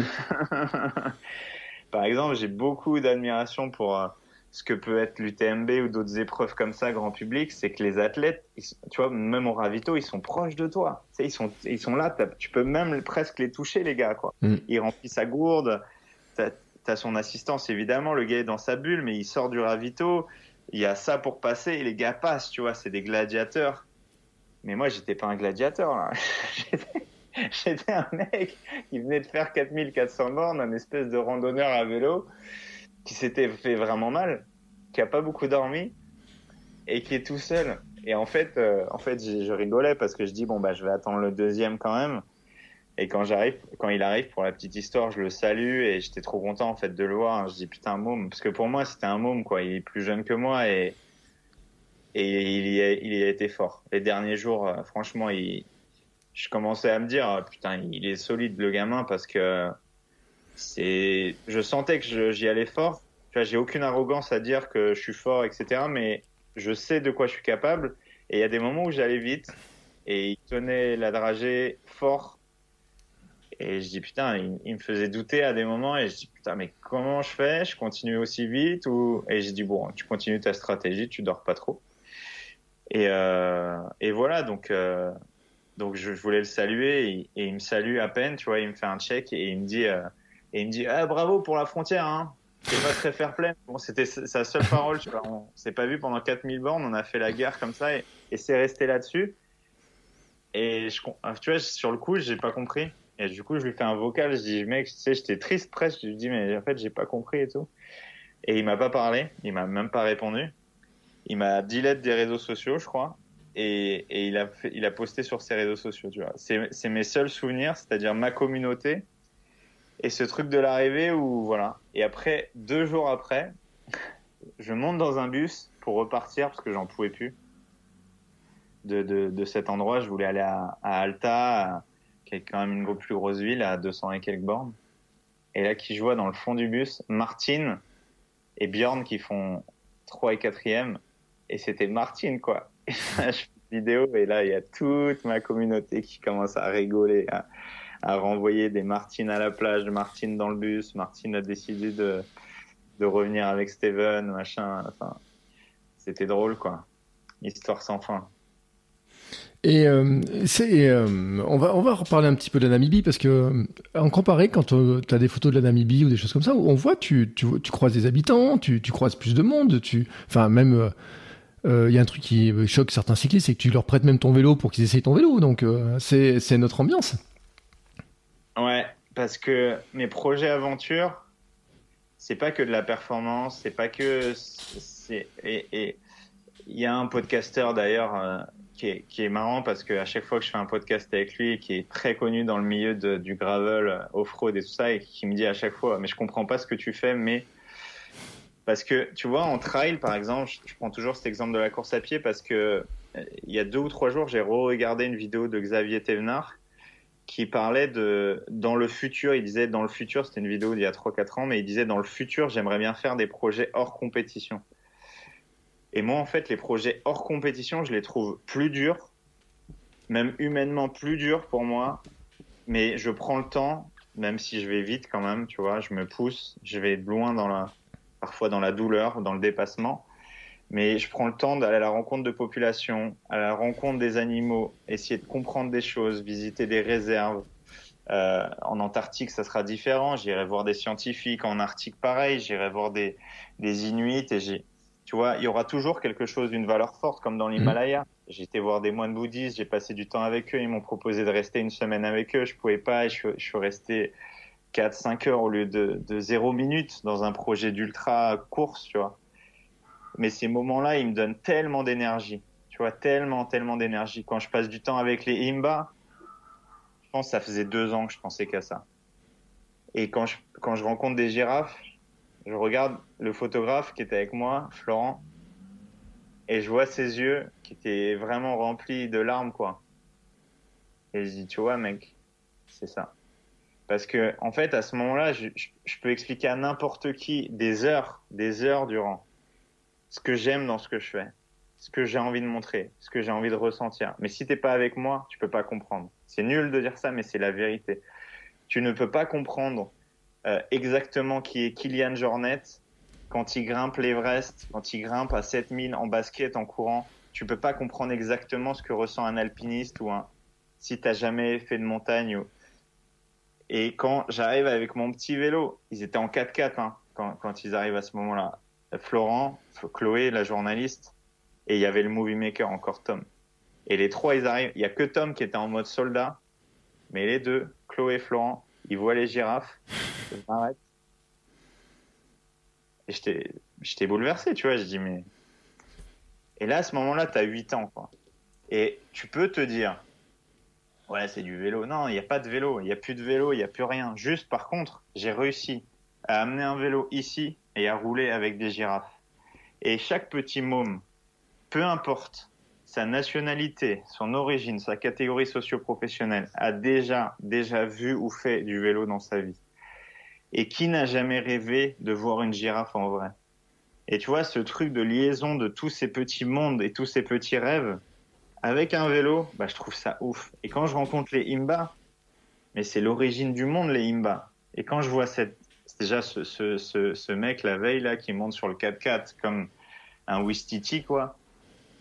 Le gars, il y avait, il y avait Florent qui était là-haut parce que c'était le coucher du soleil et il monte sur le 4x4 sur le toit parce qu'il avait une vision panoramique et qui dit waouh putain j'ai une vue de malade. Il y avait le soleil qui se couchait du coup il l'avait de plus haut. Enfin lui c'était juste des un truc technique. Pourquoi il mhm. était sur le haut du 4x4 et le Imba il, il me regarde il fait euh, il me fait comme ça genre euh, en gros il, on il parlait pas anglais hein. Et il, il, me parle dans sa langue et il me dit euh, en gros j'aimerais aller là-bas. Et il me disait juste je veux aller au village d'après. Tu peux me faire le taxi quoi. Ah, je dis là sur le vélo c'est chaud mais il y a ma voiture qui arrive. Et ils te prennent il comprend pas. Et il y a la voiture qui arrive, il, oh, il avait sa hache, sa machette, elle, était comme ça. Hein. Tu le rencontres à la Courneuve, t'as pas envie de, de, sympathiser avec lui, quoi. En trois secondes, il est passé du sol au sommet de la voiture sans passer par la case euh, je vais à l'arrière. Il est monté et il a rigolé avec Florent pendant 20 minutes. Et Florent, il me regarde, il me dit c'est ouf. Et, et ça, c'était en l'espace de 5-6 jours, tu vois. Et je leur ai dit, voilà, c'est ça la vie en fait. C'est juste ça la vie. Et c'est pour ça que je, j'ai besoin de ça. Je, je, suis vivant quand je vis ça. Et ouais, ouais, je prends le temps. Je prends le temps parce que voilà, mais les Imba, j'ai perdu tellement de temps. Tu sais, j'ai perdu le lendemain quand je rencontre la femme Imba que je mets sur un vélo, mm. parce que je pensais qu'à ça évidemment. Je fais rouler ce mec là avec la machette, je fais rouler les, tous les petits du village, une dizaine, et le lendemain, je fais rouler cette femme Imba avec après une négociation de 30 minutes où elle voulait rien savoir, elle faisait semblant de pas comprendre ce que je lui disais, et surtout, c'est un vélo quoi. C'est comme si moi tu me disais, euh, bah demain euh, tu conduis SpaceX quoi. Et tu regardes le gars, tu mais vraiment, hein, je pense que pour elle, c'est ça. C'est, je, je monterai pas là-dessus. Je sais pas ce que c'est. C'est dangereux, quoi. Et, euh, et elle grimpe et elle fait du vélo. Voilà. Et ça, ça, ça restera toute ma vie gravée parce que parce que j'ai réussi ça. J'ai, j'ai, je suis fier de ça. Je, je, tu vois, le vélo, c'est le lien entre plein de trucs de ma vie, mais c'est le lien aussi avec plein de gens dans ma vie. Et notamment ces gens-là, notamment les moines bouddhistes que je fais rouler dans l'Himalaya, qui avaient un sourire éclatant. Ils étaient sur un putain de vélo, quoi. Un truc que je fais depuis que j'ai 4 ans. Et ils étaient sur un vélo. Voilà. Donc ouais, c'est important pour moi et je prendrai le temps qu'il faut. Le lendemain, je craque complet, hein, je pleure parce que quand on quitte cette famille avec de la famille Imba, et je regarde Florent et, et je lui fais, je lui, je tape sur ma montre comme ça, je lui dis, faut qu'on y aille.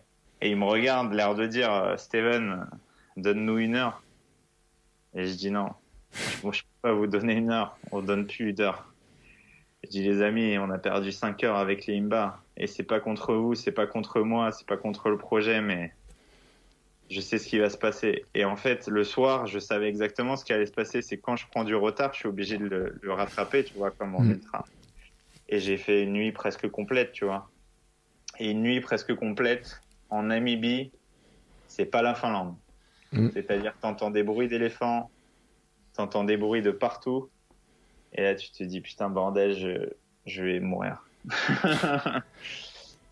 ouais, ce que, ce que j'ai à te dire, c'est que c'est des, euh, il y a des images, elles sont magnifiques sur son compte Instagram, mais euh, on voit le désert, on voit les pistes, on voit les animaux partout. Enfin, on se dit, mais comment tu, comment t'as vécu euh, toutes ces journées en Namibie, quoi? Bah, comme je te l'explique, j'avançais, j'avançais, je savais qu'il allait se passer des choses. Quand je vois un oryx à un moment qui court à côté de moi, il était bloqué parce qu'il y avait, il y a beaucoup de barrières en Namibie justement pour protéger les routes des animaux et les animaux aussi des routes des automobilistes. Contrairement à beaucoup de pays comme la Tanzanie où tu roules à 150. Tanzanie, ils ont décidé de limiter à 70, je crois, pour éviter ça. Et là, par contre, ça, en, en Namibie, ça roule à bloc. Ça roule plus vite, mais ils ont mis des barrières partout. Et, euh, et je roule avec un Oryx. Un Oryx pendant 2, 3, 5 km. Et c'est fou. C'est fou de se dire, euh, le, l'Oryx, il s'en fout. Hein. Je pense qu'il s'en mm. souvient plus. Tu vois. moi, ça restera toujours parce que parce que c'est majestueux, que ça soit une girafe, un oryx, un zèbre, un buffalo, Buffalo, c'est moins drôle parce que généralement, euh, il, il, court, il court pas à côté de toi, il court en face de toi pour te défoncer, quoi. Mais euh, c'est fort, c'est des animaux sauvages. Tu vois, c'est pas un jeu, quoi. C'est pas un jeu. Eux, eux, ils peuvent jouer avec toi, mais s'ils jouent avec toi, ils te tuent, sans faire exprès. Et du coup, euh, ouais, tu, sais que ta vie, parfois, tient un fil, notamment la nuit. Et j'avais fait le choix euh, bah, en fait, j'ai fait le choix parce que euh, Florent et Chloé me disent nous, on valide notre participation et notre venue sur le projet. Je dis c'est ouf. Et ils me disent par contre, on aimerait bien rester tout le projet. Je leur avais dit bah vous allez venir 7 jours, tu vois, comme comme Tom le movie maker. ils me disent non, on, vient tout le projet. Oh, putain, c'est énorme. Et je leur dis c'est sûr, sûr, sûr. Et je dis ok. Vous savez ce qu'on fait? Ça ça simplifie pas mal de trucs pour moi il y aura une tente de toit pour vous sur votre 4x4.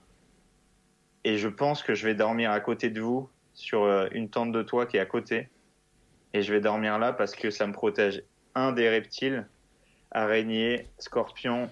Araignée, ça va encore en Namibie. Serpent surtout. Scorpion, vraiment beaucoup. En gros, tu peux pas dormir au sol là-bas. Hmm.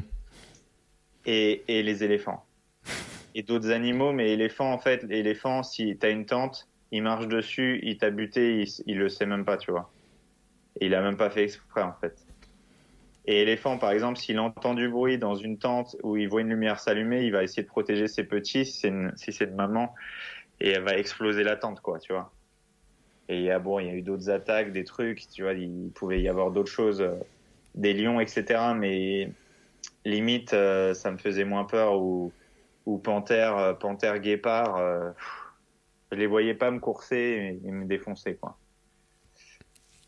Donc voilà, donc les nuits, j'essayais, la voiture venait, est venue euh, 80% du temps, la nuit, et restait pas loin, quoi.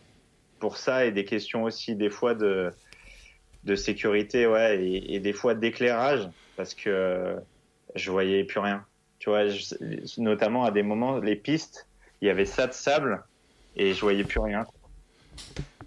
Donc, euh, ouais, il valait mieux qu'il là, et c'était sécurisant pour moi, mais une fois Florent, et je lui dis, tu sais quoi, en fait, je m'énerve avec, euh, avec lui et avec eux, mais c'était moi qui étais énervé contre moi-même, au fond.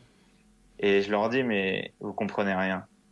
Parce que il, il- il me regarde et il me dit, euh, t'as pas entendu un bruit là? En fait, j'entendais un bruit toutes les 15 secondes Mm. depuis 10 jours. Et il se rend compte au bout de 10 jours de projet qu'il y a des animaux partout. Et à partir de ce moment-là, il a complètement switché et il est devenu comme moi. Mais le pire de moi, c'est-à-dire qu'il avait la paranoïa d'entendre des éléphants tous les 5 secondes. Il, me regardait, je dis ouais. Je dis qu'est-ce que tu veux que je te dise, Florent? Oui, il y a des bruits. Non, non, mais là c'était un éléphant. Enfin, je me trompe peut-être. Je dis mec, ça fait 10 jours que c'est comme ça. Et c'est pour ça que je me suis énervé, que je dis toujours, tu peux pas comprendre. Et je dis aux gens, mais viens sur le vélo avec moi. Juste, c'est pas une leçon ou une provocation, c'est viens, essaie de comprendre. Et c'est pour ça que j'ai monté Gravelman et je pousse les gens à faire. C'est expérimente, fais les choses. Après, on pourra discuter, et dire ah c'est trop dur, le vélo, ah c'est machin, c'est pas fait pour moi, c'est pas fait pour moi, je sais pas faire ça, je sais pas courir, je sais pas. Tu sais tout faire, mais essaye juste. Et là, ouais, là j'ai senti dans son regard, ok, j'ai compris, mec. Désolé, il y a une petite méprise, j'avais pas compris en fait que c'était aussi dangereux que ça parce que je pouvais pas leur dire, il y a un éléphant tous les tous les 50 km carrés, euh, tu vois, qui peut potentiellement défoncer et la voiture et tout ce qu'on a construit jusqu'à maintenant. Euh, je disais rien quoi. Mais des fois j'entendais des tu vois des trucs. euh. Ouais, non là c'est pas un cheval. Où j'entendais tu vois des trucs. euh. Alors peut-être peut-être que c'est un petit animal, mais j'ai pas l'impression que c'est une souris ça. Ouais. Puis j'étais allé dans un dans un espèce de euh, un refuge pour animaux blessés et tout ça, et, et la vétérinaire m'avait expliqué pendant près de deux heures que il y avait une attaque par semaine d'un guépard ou d'un léopard, de lion aussi, mais surtout guépard léopard, sur les fermes parce qu'ils avaient pas assez à manger, et donc ils attaquaient les fermes quoi. Sans te mentir, du sud du du du grand euh, Fish River Canyon jusqu'au nord, tu ne longes que des fermes. Mm. Que des fermes. que des fermes. Et je disais, je suis quand même une belle petite brebis à, à attra- à attraper. Et je vais pas très vite. Tu vois, ces animaux-là vont tous plus vite que moi. Je dis toujours ça, mais il n'y a pas un animal de la savane qui est moins rapide que l'homme, sauf s'il est véhiculé en moto ou en voiture, qui est, qui a pas une peau aussi fine que l'homme, qui n'a aucune griffe, rien. On n'est rien du tout. Et je peux mettre mon plateau de vélo ou ma roue en face d'un guépard, il en a rien à foutre, quoi. il court de l'autre côté, ou des hyènes, tu vois. Donc voilà, ouais. C'était un peu sauvage, effectivement. Ouais.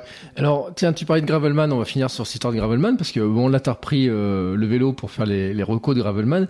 Euh, Ceux qui voudraient se lancer dans le Gravelman, c'est quand les prochains, là? Bah, là, il y en a un la semaine prochaine, à une semaine de l'Ultra Trail du Mont Blanc à Chamonix. Du coup, euh, c'est là, c'est c'est le 18 la semaine prochaine. Et ensuite, il y aura une prochaine date, Gravelman Paris, 3 septembre, donc 3, 4, 5. Mais bon, il y en a qui, le rentrent le, qui vont le rentrer en 20 heures, il y en a qui vont le rentrer en 15 heures. Il y a une trace route, une trace gravel, donc l'idée, c'est de faire 350 km à son allure. Il y en a qui mettent trois jours, du coup assez accessible. Hein. Tu fais deux fois 100 bornes et une fois 150 ou l'inverse. et, euh, et à la découverte d'une région. Donc euh, la semaine prochaine, donc le 18 août, il y a, y a, y a Mont Blanc. Après, il y a, il y a ça 3 septembre. Et ensuite, il y aura une date, soit le 1er octobre ou soit fin octobre, qui sera un Roubaix-Paris. Et il y aura sans doute une date en novembre et qui sera, je pense, pas très loin, je, l'espère, dans l'Est. Ça sera sans doute un Paris-Verdun ou un Verdun-Paris.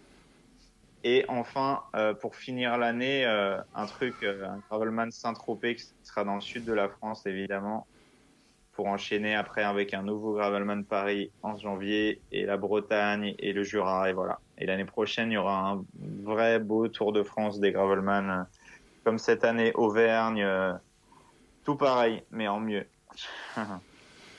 Eh ben écoute, c'est des euh, chouettes projets. Euh, alors j'avais parlé avec Perrine la semaine dernière quand même. On avait parlé, elle m'a parlé qu'elle voulait bien t'amener faire du euh, truc genre du swimrun, des trucs comme ça avec des grosses vagues, etc. pour voir comment tu te comporterais dans, dans, dans l'eau. T'as des projets comme ça là de dire d'autres aventures autres que, ton, que sur le vélo?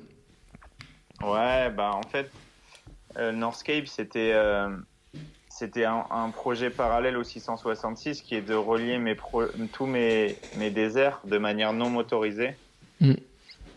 Et donc euh, là, c'était, je suis déjà allé au, à Dakar en vélo, donc de Paris à Dakar. Là, je vais sans doute aller de Paris à de Paris à Rovereto, en tous les cas au départ du Northscape pour relier euh, de relier cette trace.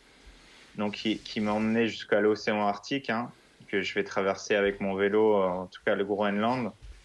Et donc pour aller au Groenland, euh, je vais apprendre à naviguer parce que j'ai un projet, j'ai ce projet-là, mais ça sera sans doute pas moi qui naviguerai en océan Arctique évidemment. Mais par contre, euh, j'ai un projet de, ouais, j'aimerais bien faire euh, l'Otileux avec euh, Perrine, ça m'amuserait bien parce que je pense que je pense que j'ai besoin de projets qui me sortent un peu du vélo et surtout j'ai un projet de transatlantique en pédalo. Donc euh, avec un, j'aimerais bien monter un, un vélo, euh, ouais, un, un pédalorame, c'est-à-dire que quand j'ai plus de bras, j'ai des jambes et voilà, j'aimerais bien traverser l'Atlantique en, en pédalo, ouais, pédalo et puis euh, et puis voilà, ça, ça me sortira un peu de tout ça et puis j'ai envie de traverser l'Atlantique, c'est un truc, euh, la voile, ça m'attire, c'est c'est pour moi un des derniers, un des derniers remparts de ce que ce que je sais pas encore faire, je sais pas encore voler, ouais, je sais pas encore naviguer, je pense. Après, l'alpinisme attire euh, forcément. J'aimerais bien mettre un vélo très très haut, pas en haut de l'Everest ou, d'un sommet à 8000, tu vois. Ça, c'est un truc que j'ai dans la tronche. J'aimerais bien faire les Seven Summits avec le vélo, en fait. J'ai déjà fait le Kilimanjaro. Euh, il m'en reste 6. Eh ben écoute, on va suivre ça avec euh, attention. En tout cas, merci pour euh, nous avoir fait voyager, ces détails, etc. C'était un, régal d'écouter tous ces récits. Euh, je mettrai bien entendu tous les liens dans les notes de l'épisode. tu vas juste les rappeler sur Instagram et on peut te suivre où? Ouais, Steven Le Yarrick, Instagram, Facebook, LinkedIn, voilà tous mes réseaux sociaux, Twitter un peu aussi. Mais ouais, je suis, je suis assez présent, surtout sur Insta et Facebook.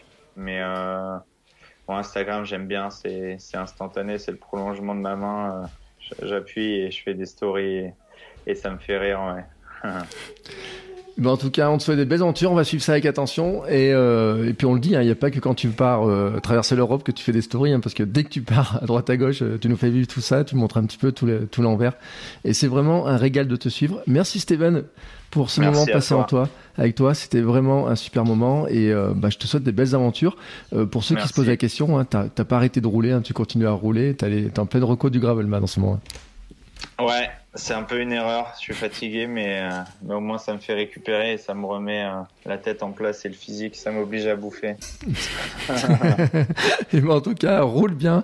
Et puis nous, on se retrouve la semaine prochaine pour un nouvel épisode. Ciao, ciao Bon, c'est encore moi. J'ai un dernier petit mot à vous dire avant de vous laisser écouter un autre épisode de podcast. Si vous avez apprécié cet épisode, je vous invite à vous abonner, bien entendu, au podcast. Vous pouvez le faire sur Spotify, Apple Podcast et tous les lecteurs de podcast. Mais aussi, si vous le voulez, à laisser une petite note 5 étoiles sur Apple Podcast. Vous savez que ça aidera le podcast à se faire découvrir et à permettre à plein de gens de découvrir aussi les vertus du mouvement. Allez, ce coup-là, je vous laisse et je vous souhaite à tous une très belle journée.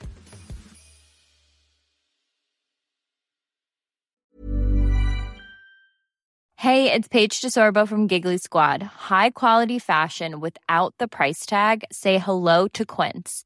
I'm snagging high-end essentials like cozy cashmere sweaters, sleek leather jackets, fine jewelry, and so much more. With Quince being 50 to 80% less than similar brands.